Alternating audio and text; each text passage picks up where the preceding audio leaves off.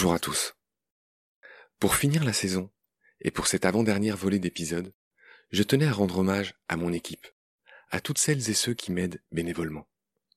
Comme je l'ai déjà expliqué de nombreuses fois, Baleine sous Gravillon est très demandant en temps, et sans ces bénévoles, ce podcast ne serait pas devenu ce qu'il est aujourd'hui. Parmi les bénévoles, j'ai la chance d'avoir une équipe de nettoyeurs. L'expression me fait penser au Victor nettoyeur, incarné par Jean Reno dans Nikita. Victor, nettoyeur. Ces nettoyeurs sont menés par l'infatigable Lisa, alias Mbounas, un petit poisson cyclidé. Lisa donc chapeaute la joyeuse équipe des discrets nettoyeurs qui expurgent tous les épisodes des hésitations, des pètes de son, des respirations un poil trop glaireuses, de toutes les répétitions, les e, les erreurs, les miennes, comme celles des invités. Il en reste encore, et beaucoup de coupes sont encore imparfaites, vous les entendez sans doute parfois. Mais sans eux, vous écouteriez des épisodes 20% plus longs et 50% moins agréables. Un travail de l'ombre, mais essentiel. Vous n'en êtes peut-être pas conscient, mais vous le serez désormais davantage. Qui sont ces baleineaux qui s'activent sous le gravillon? Chapitre 2. Emmené par Lisa, alias la cheftaine du gang des nettoyeurs. C'est parti.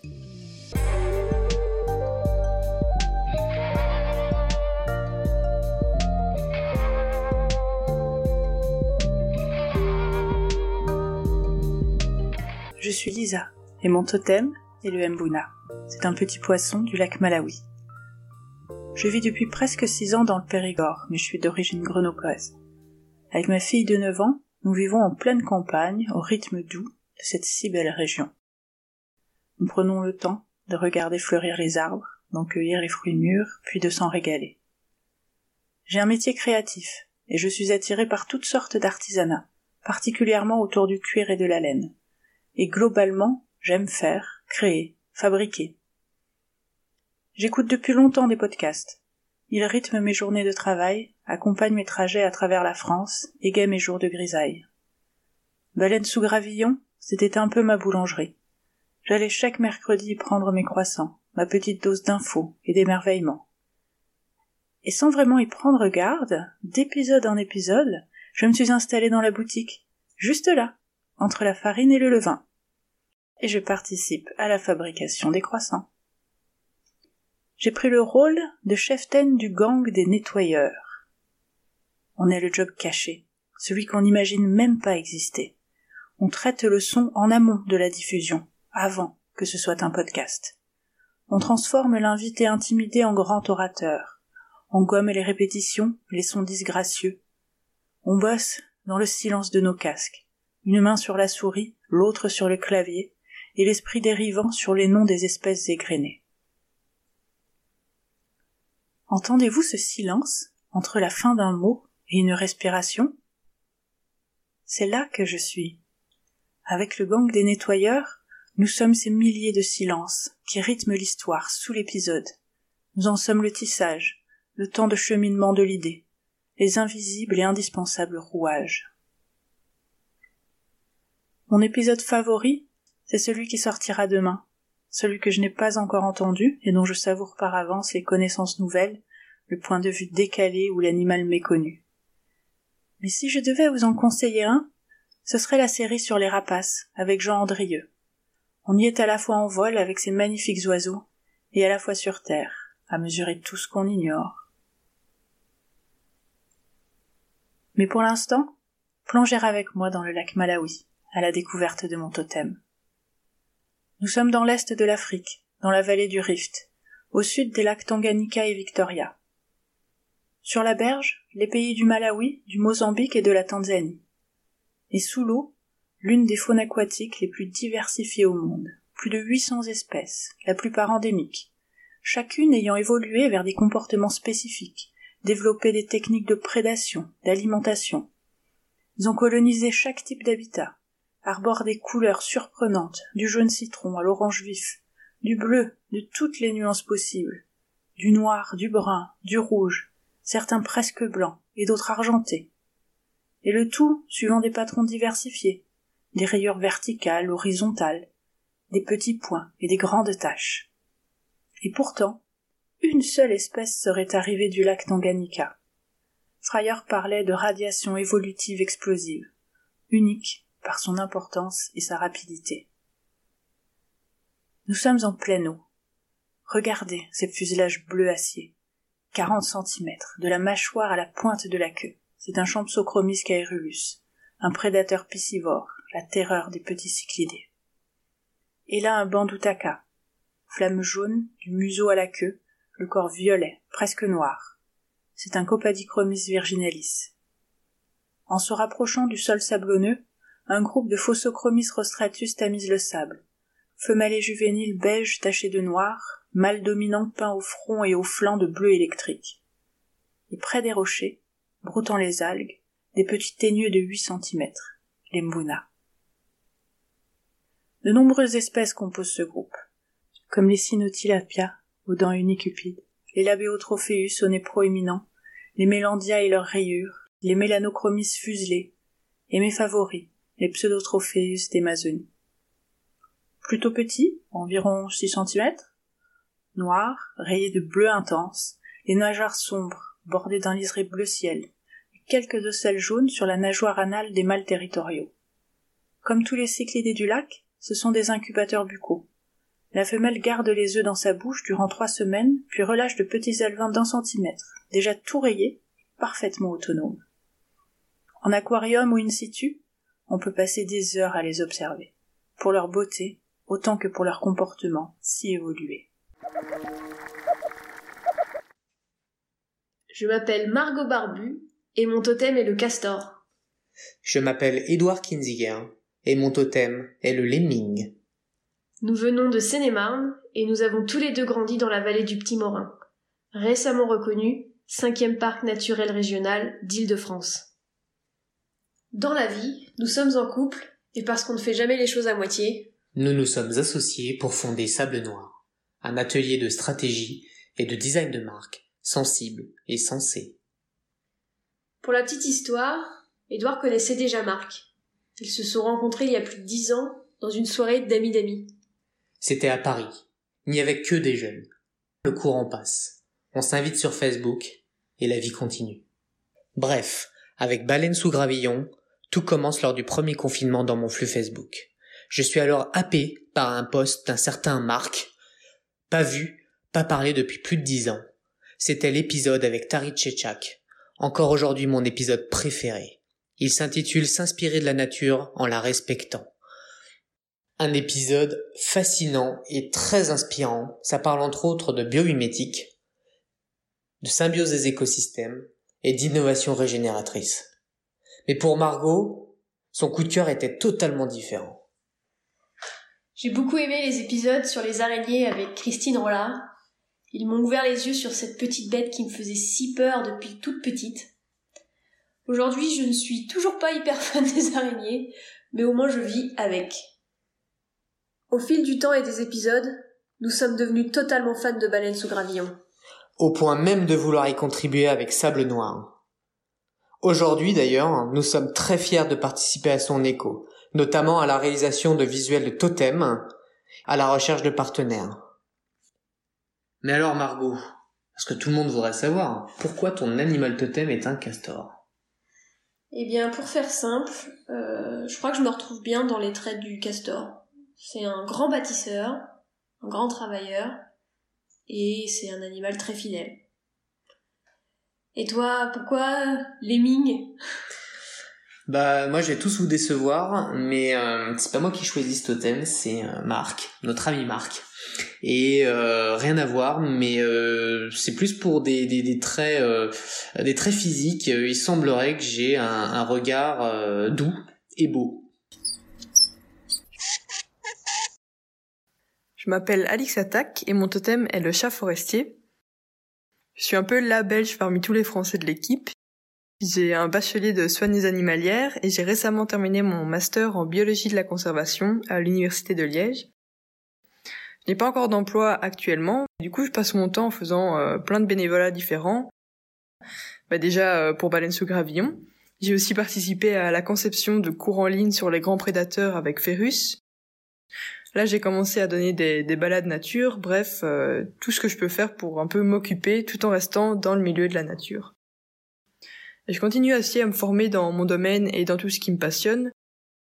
Par exemple, là, je suis actuellement une formation en entomologie. J'ai un peu rejoint Baleine sous gravillon euh, par hasard, en fait, et sans vraiment m'y attendre. Donc en fait, ça fait un an que j'ai commencé à faire des petites stories et des posts sur mon compte Instagram Naturalix pour euh, sensibiliser les gens à la protection de la nature, leur apprendre des petites informations sur la biodiversité qui nous entoure. Et je suis aussi passionnée par les félins, donc j'en parle aussi beaucoup sur mon compte. Et pour moi, la communication, la sensibilisation, c'est vraiment essentiel pour la protection des espèces et des écosystèmes. Je trouve nécessaire de partager ces connaissances, de, montrer les beautés de la nature et d'expliquer à notre entourage pour, euh, pour qu'ils puissent apprendre à vouloir à leur tour protéger la nature. Donc comme c'est un des rôles importants aussi de Baleine sous Gravillon, j'ai commencé à écouter ce podcast en septembre. Et puis début janvier, j'ai eu euh, la grande surprise que Marc me contacte sur Instagram et me dise euh, Salut Alix, c'est super ce que tu fais, est-ce que ça te dirait de rejoindre l'équipe? On s'est appelé au départ, il me proposait de créer du contenu une fois par semaine ou une fois par mois pour, euh, pour les réseaux sociaux de Baleine sous Gravillon. Et puis au final, ben, mon rôle a pris une toute autre tournure puisque je me suis retrouvée rédactrice en chef. C'est-à-dire que je travaille sur la communication via Facebook. Je vais rédiger ou corriger des publications Facebook. On a aussi un site qui est en préparation pour la troisième saison de Baleine sous Gravillon. Donc je travaille aussi euh, à ces articles qui seront publiés. Et je trouve que c'est vraiment une expérience euh, super enrichissante. J'apprends vraiment beaucoup sur des domaines qui m'intéressent mais dans lesquels j'avais pas forcément d'expérience avant. Et je trouve ça génial qu'on puisse euh, se partager nos connaissances avec tous les autres membres de l'équipe. Mon épisode préféré de Baleine sous gravillon, je dirais que c'est même une série d'épisodes, sont ceux avec euh, Chris de Bardia sur le Népal, l'Arctique et l'Antarctique et la Laponie. Euh, bah, en général, mes épisodes préférés, ce sont ceux avec des personnes de terrain qui ont plein d'anecdotes à raconter, qui nous font vraiment voyager avec eux.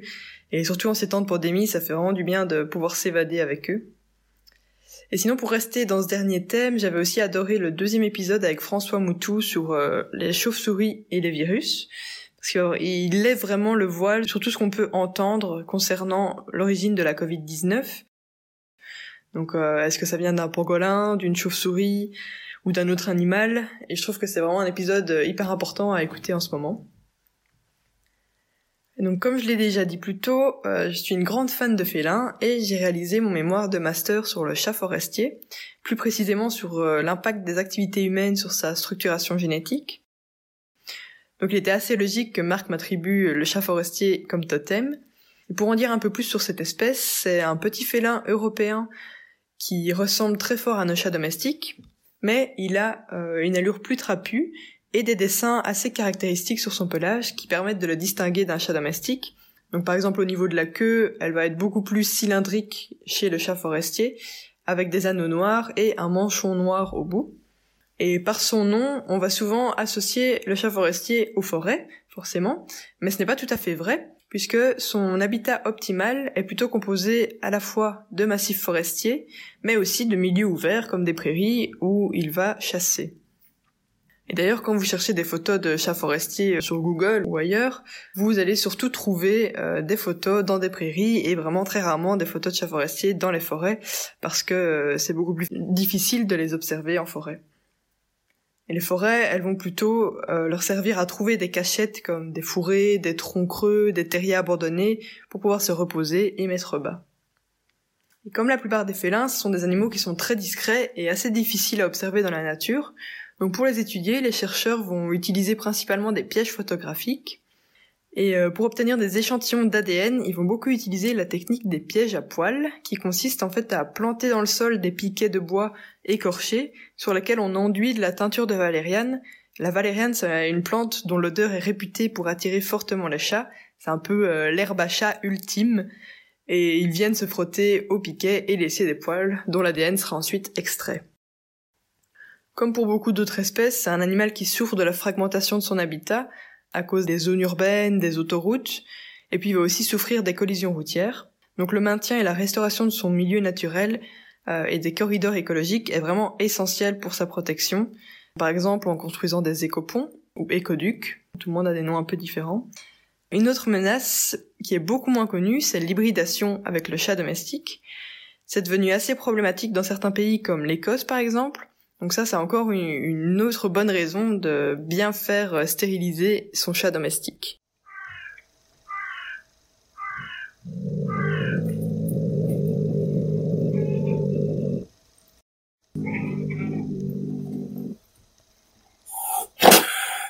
Je m'appelle Clément Guerre et mon totem c'est le macareux.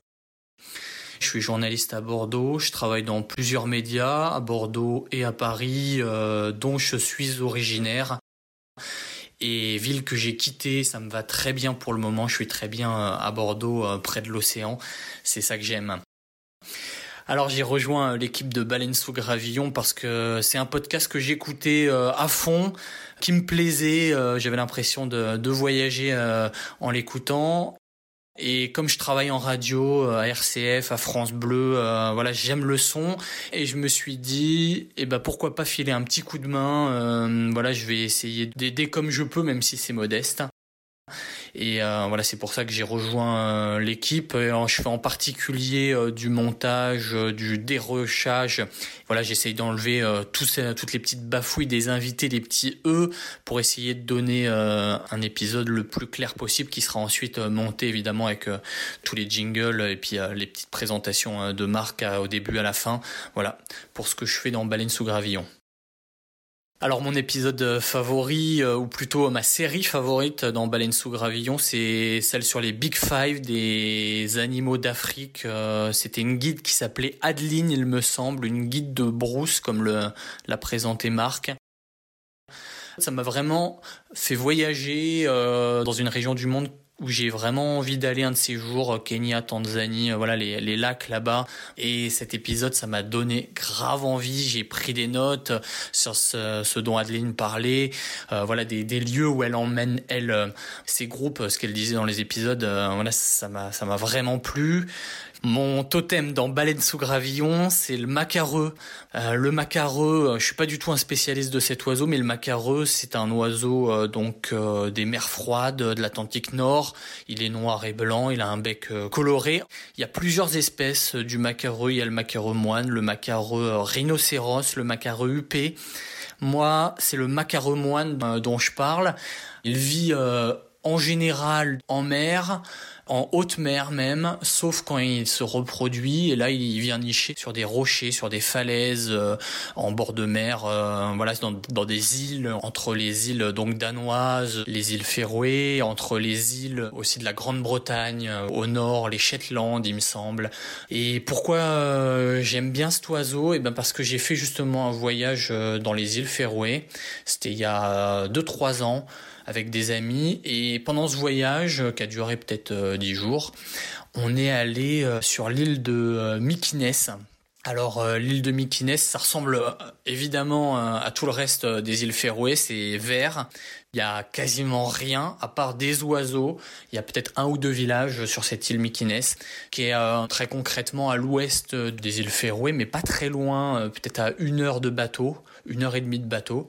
Donc on est allé sur cette île. Cette île, c'est une île dont les ornithologues raffolent, il me semble, hein, parce qu'on peut voir euh, bah, évidemment euh, des macareux, mais aussi des cormorans, des pingouins, euh, toutes sortes d'oiseaux qui vivent là parce qu'il y a justement très peu de présence humaine. Et là, on arrive sur un sentier côtier qui est magnifique. On fait le tour de l'île peut-être en deux heures, deux trois heures. À partir d'un moment, dans ce sentier côtier, on arrive dans un tourbillon d'oiseaux, dans des tourbillons d'oiseaux, des macareux qui volent de partout. Et là, bah, il y a juste à se poser sur l'herbe. Et regarder, c'est des tourbillons et des tourbillons de macareux qui viennent euh, depuis la mer à leur nid, rapporter du poisson, qui retournent à la mer. Une sorte de balai incroyable. Enfin, moi, j'ai, c'est, vraiment un moment unique. On était vraiment étourdis d'avoir vu ça. C'était enfin vraiment des, des macareux très très près et puis ce, en nombre tellement important que tu avais vraiment l'impression d'être euh, au milieu d'eux et tu les dérangeais pas, il me semble. Et c'était c'était vraiment chouette. Donc c'est vraiment un, un, très très bon souvenir pour moi hein, et c'est pour ça que j'ai choisi cet animal totem. Après il y a plein d'autres animaux que, que j'aime mais voilà, le macareux il reste dans mon cœur.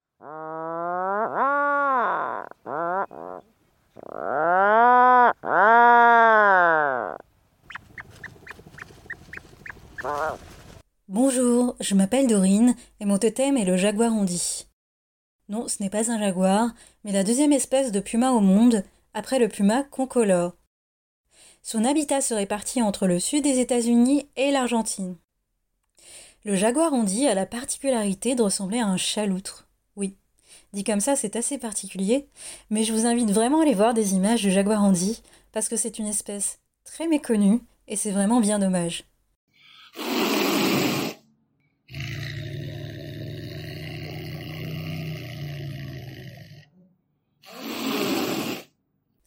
Après des études en littérature, j'ai décidé de me reconvertir dans le domaine du digital. Aujourd'hui, je fais de la communication digitale. Mis à part ça, j'avais vraiment envie de vous partager mon amour pour la nature. C'est d'ailleurs pour ça que j'ai rejoint l'équipe de Baleines sous Gravillon. Et ce qui m'importe le plus, c'est de venir sensibiliser les gens à la biodiversité et au vivant en général sous toutes ses formes. Je vous recommande le podcast des céphalopodes avec l'océanographe Marjorie Roscan, saison 2, épisodes 35 et 36. Vous m'en direz des nouvelles. Enfin, j'avais envie de terminer par une petite anecdote concernant mon totem. À la base, j'étais censée être un jaguar, mais j'ai fini jaguar ondi.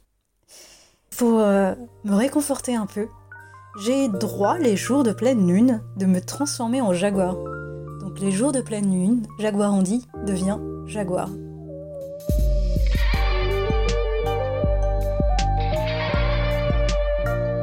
C'est la fin de cet épisode. Merci de l'avoir suivi. Pour continuer, nous avons besoin de votre soutien.